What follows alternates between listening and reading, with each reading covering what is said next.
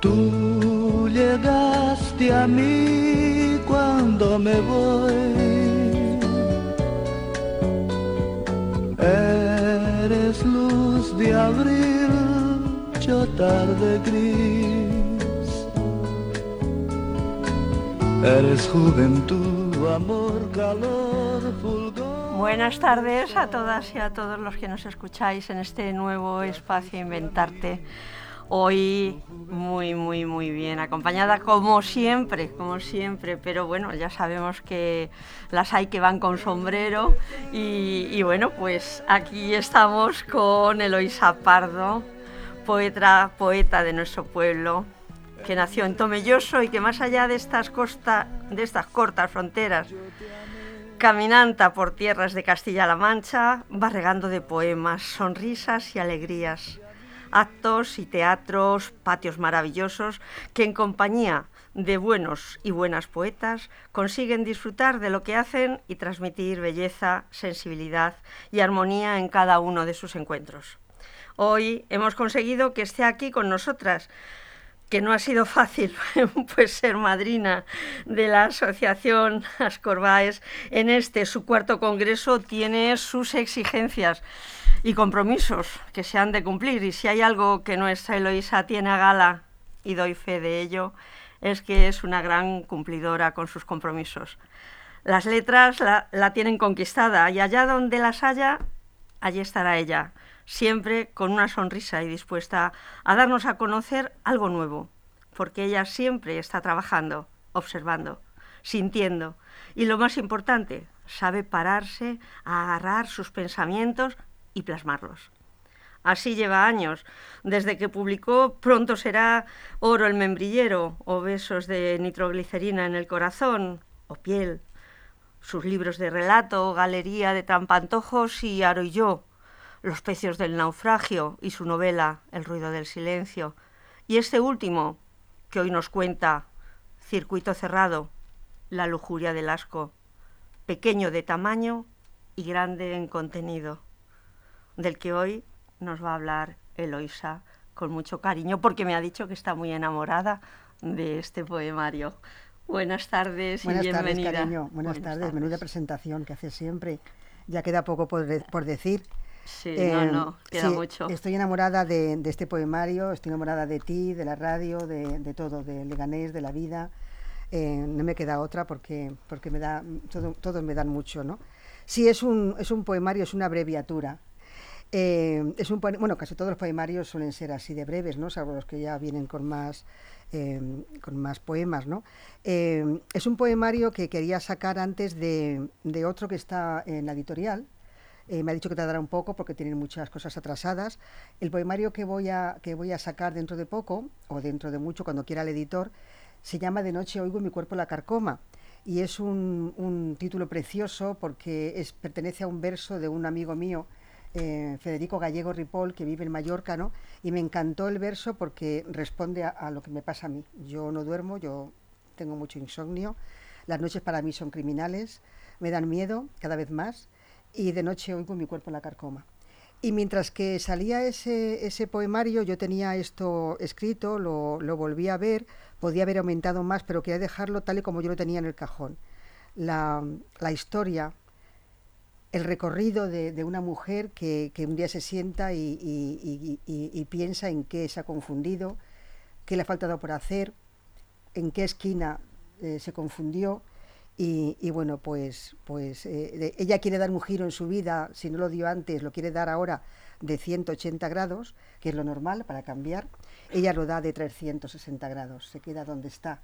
Eh, por eso yo quería, primero el, el poemario va a tener unas acuarelas preciosas, muy, muy llamativas, muy coloristas, pero luego leyéndolo antes de enviarlo a la editorial pensé que no, que iba a ser un poemario eh, minimalista en todo, hasta en la cubierta, ¿no? Un, un tono eh, turquesa, Suave. sí, con un, con un círculo, eh, atrás un, un reloj de arena con una nota que, que dice, dice la mujer, tengo la espalda vencida de mirarme las derrotas, ¿no? Y quizá eso lo dice todo de qué de qué va el, poema, el poemario. Pero de todo eso que tú dices que dice, yo encuentro hasta muchas más cosas en este poemario que, bueno, encandila, enamora, engancha. Y, y me llama muchísimo la atención, lo primero de todo, este título. Este título de Circuito Cerrado, la lujuria del asco.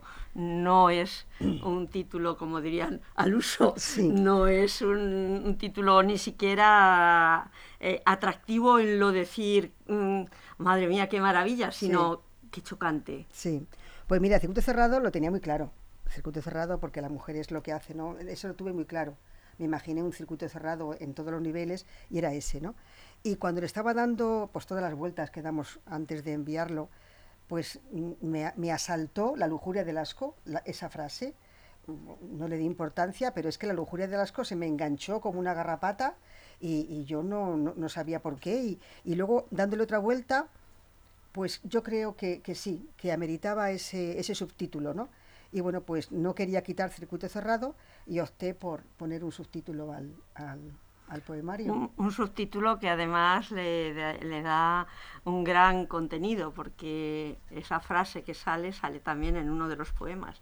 No quizá como sí, como lujuria, eh, lujuria del asco, pero habla de, aglomerado, del asco. O sea, realmente hablar de la lujuria, que yo he estado buscando, porque digo, a ver si la lujuria tiene alguna acepción diferente, de lo que, bueno, normalmente se entiende. Pero no, no.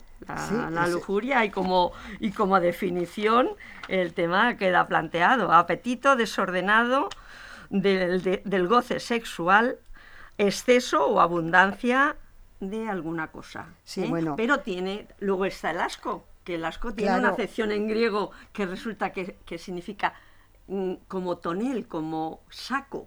Entonces es como esa concepción que dices, bueno, aquí estamos hablando de pues un gran saco. Pues a lo mejor es un saco de penas lo que, lo que esta mujer, lo que esta mujer plasma, ¿no? La lujuria, evidentemente, sabemos todos lo que, lo que es, pero que no espere el lector encontrar aquí nada de, ese, de ese cariz. Pero sí, a veces la lujuria también puede ser la rabia, ¿no? la, vergüenza de algo, eh, la bofetada de, esas cosas que han pasado o que no has sabido controlar o que te han pasado sabiéndolo y, has continuado, es una derrota, algunos poemas y un intento de que no fuera así y al final yo creo que la mujer, la mujer no tiene, has visto que no tiene títulos en los poemas, sino que en negrita eh, dice la mujer piensa la mujer, la mujer escribe, la mujer, siempre la mujer, la mujer, la mujer, la que cuenta y la que busca, la que está buscando en todo el recorrido, los 47, 48 poemas que hay en el poemario, eh, pues eso, una salida, una explicación, una explicación a, a lo que es su vida, que parece no está muy contenta parece que no está muy contenta, la verdad. Y, y, hay, y hay aspectos en los que a mí me gusta resaltar, porque eh, en alguna ocasión le hemos hablado, ¿no? Que, eh, que le han comentado a Eloísa y gente experta, no ya una opinión de alguien como la que está aquí, que, conoce, que quiere mucho y que lo mira con mucho cariño, pero bueno, estoy hablando de ya palabras mayores, no de que es una poeta triste. Eh, pues sí, yo, más que una poeta triste, una poesía triste, porque porque yo eh, soy, creo que soy, claro, claro, a lo mejor es que soy una, una, como dicen, un alegre pesimista o algunos símoron. Yo creo que soy un poco símoron, ¿no? Yo soy alegre, pero ahí, ahí está ese, ese repunte, o triste con, con una falsa alegría, no lo sé, no lo sé, yo que tampoco sé. Estoy conociéndome ahora. Bueno, eso además eh, yo creo que también queda claro en el poemario el esfuerzo de querer, de querer conocerte, de querer saber cada vez más. Esta mujer, esta mujer que no sé si soy yo o no, esta mujer del poemario me ha enseñado muchas cosas, fíjate.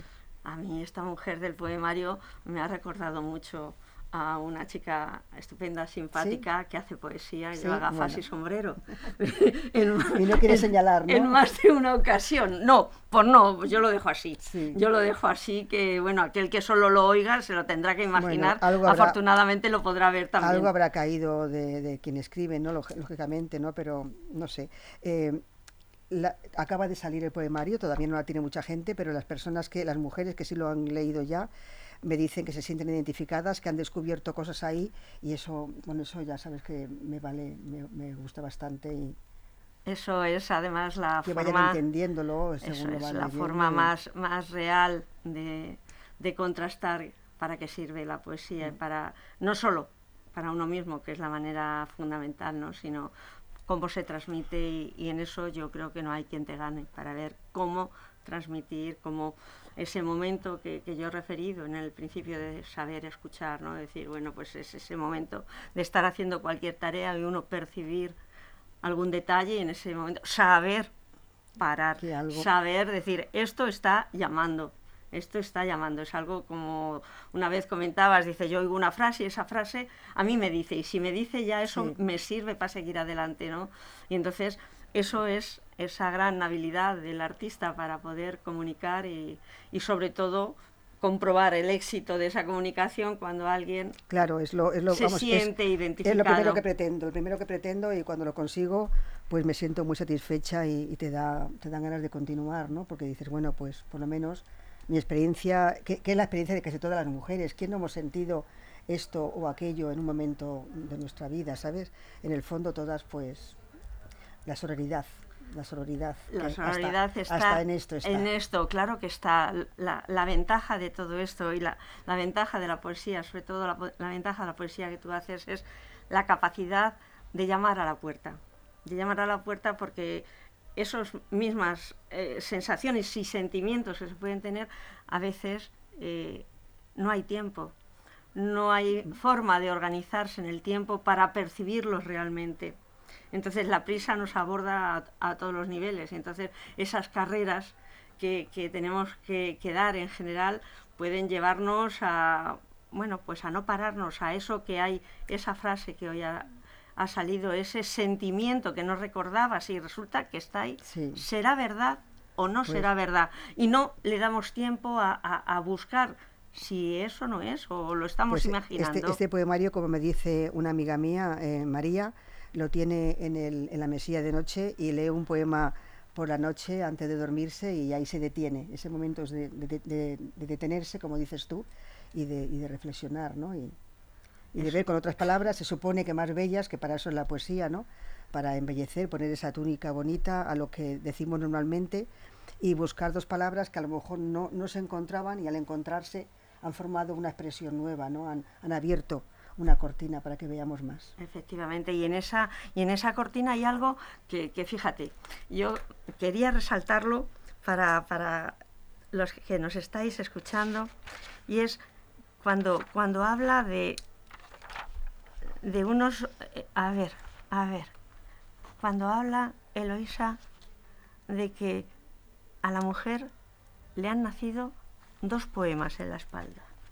Pues ¿Cómo, ¿cómo puede eh, yo es que me lo, me lo imagino, digo, mm, ¿cómo podemos llegar a, a pensar, no, ella, ella en concreto, ¿no? Eh, que esos dos botones son dos botones suaves. Eh, dos alas. es, lo, que, lo que todo el mundo, hombres y mujeres, pero bueno, por lo que ya sabemos, la mujer es la que más necesita darse cuenta de que tarde o temprano, si no ha sido antes, es después, le pueden nacer, a la mujer le han nacido dos poemas en la espalda.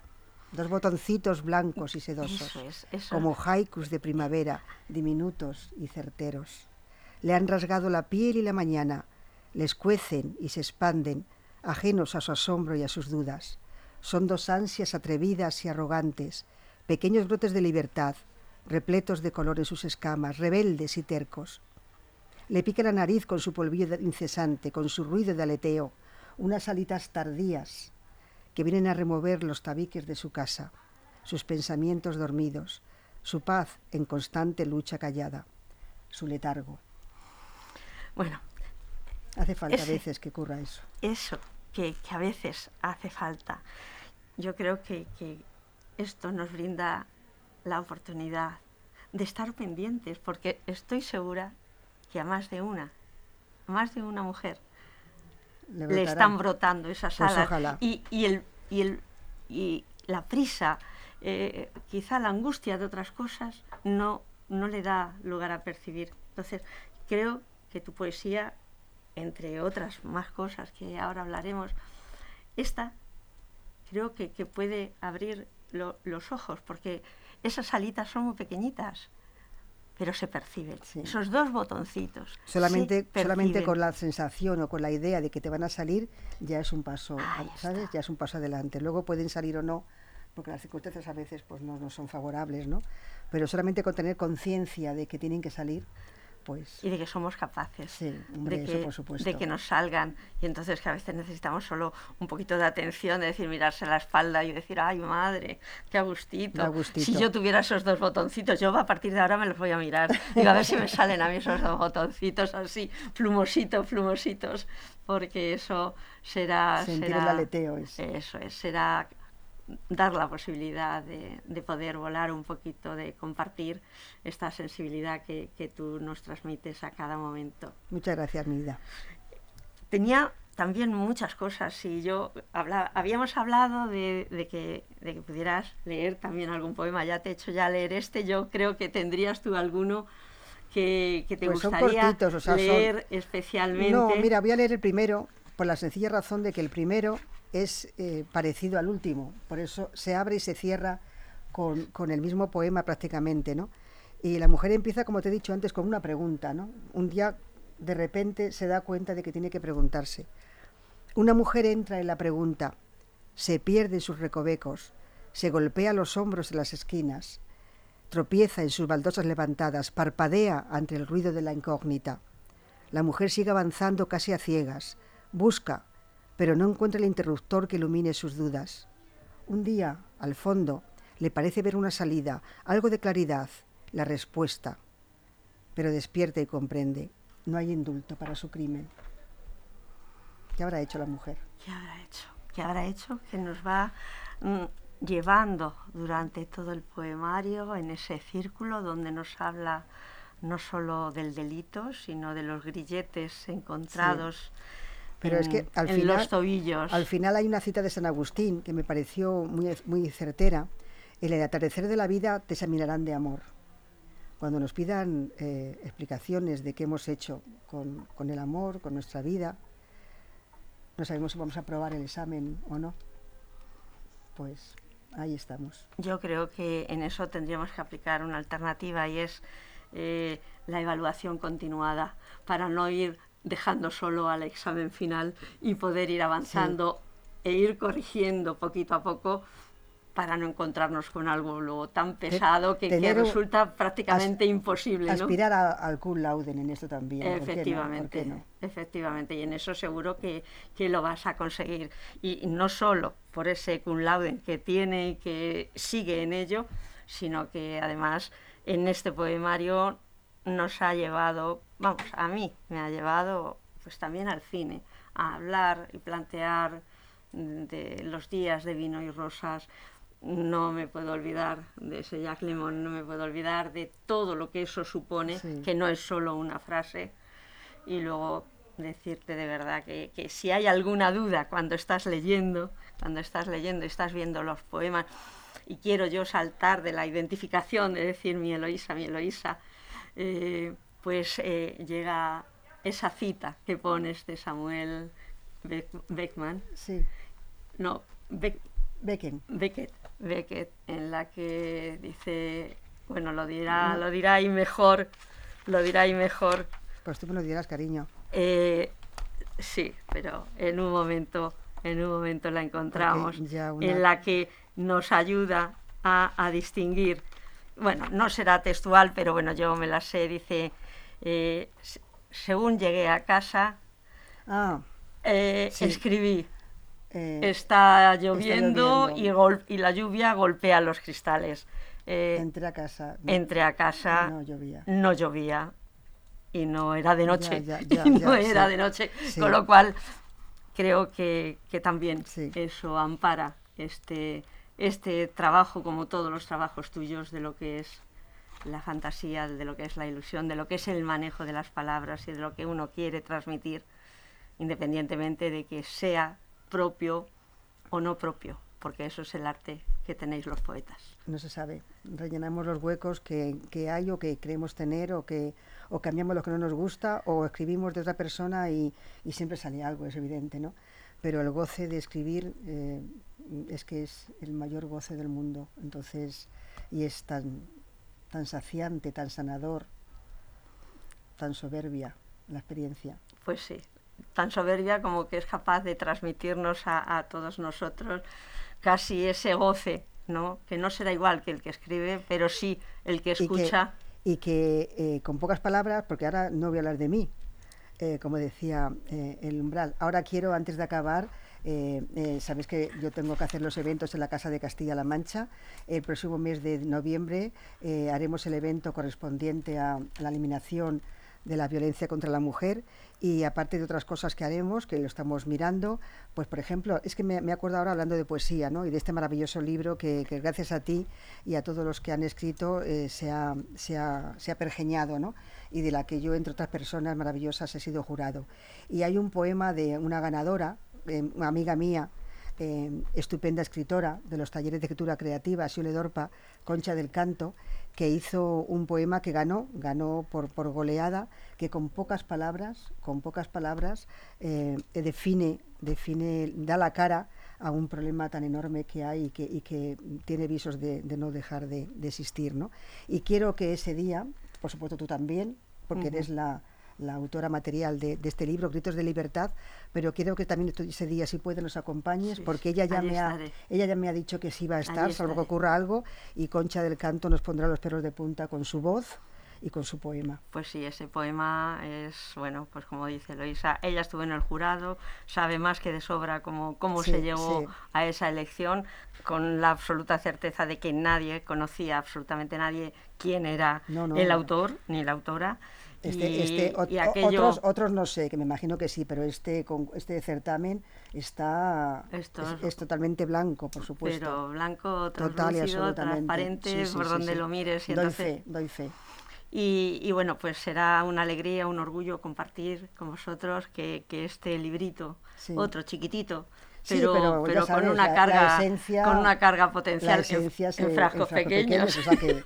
Eso no tiene nada que ver, eso no tiene nada que ver. Y entonces, bueno, pues efectivamente allí estaremos y desde luego solo con escuchar y deleitarnos con Concha del Canto en ese poema creo que os animaréis más de 50 y 60. No voy a decir más de uno para, para ir para allá. Y no querría, porque ya sí que tenemos que ir cerrando, no querría que nos olvidáramos de, de esa presentación, porque este, este circuito cerrado, esta lujuria del asco que nos ha, nos ha contado hoy Eloísa está recientito, está calentito. Entonces eh, está ahora mismo en todas las librerías de Leganés, está en Punto y Coma, está en Dominos, está en la Libre de Barrio. Y en Azorín. Y en Azorín. Y eh, para el día 3 de noviembre, que es eh, jueves, vas a hacer una presentación. Una pequeña presentación breve, dinámica, bonita Así que espero ver la librería llena de gente para eh, la presentación de este poemario. Pues nada, el jueves, ese jueves día 3, allí en la librería estaremos con ella y desde luego eh, quedaréis encantados porque ya no vamos a hablar ya solamente de esa parte global, sino que ella nos va a leer y solo escucharla ya es una delicia. y no va a llover y no va a llover. Bueno, y si llueve, tú la vas a parar la lluvia, porque con esa fuerza eres capaz de parar todo, ¿eh? hasta la lluvia. Y pues entonces, esperamos. con nuestros paraguas, si fuera preciso, y si hay que echarse un sombrero, aunque sea de ala ancha, también, seguro que, estaréis compartiendo y estaremos allí en la librería, escuchándote y pudiendo llegar al momento clave de tocar, disfrutar y saborear este libro allí y en casa. Este circuito cerrado, La, lujuria, del asco. Así que bueno, pues Eloisa, como siempre, un placer. El placer es mío siempre que me llamas porque estar contigo es aprender y, y que pasa el tiempo volando contigo. Eso, será por algo. Eso sí es verdad. Es la radio, que, es que tiene alas, las alitas pequeñas que salen, esos botoncitos blancos, aunque no sean haikus, que se enrolla una un poquito más. Tienen que dárselo a todos, tienen que dárselo a todos, esos, pues esos, eh, esas alitas. Esas alitas, pues nada, estamos porque todos tengamos esas alitas y por lo menos sepamos que existen y podamos ir a conquistarlas. Así que muchísimas gracias. gracias a ti, cariño. Muchísimo éxito que está asegurado y ya nos hablarás de tu próxima novela. De acuerdo. en eso estamos. Gracias.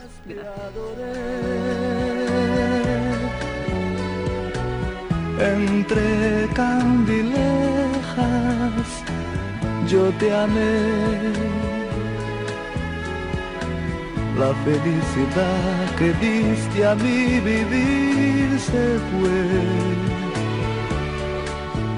No volverá, nunca jamás, lo sé muy bien.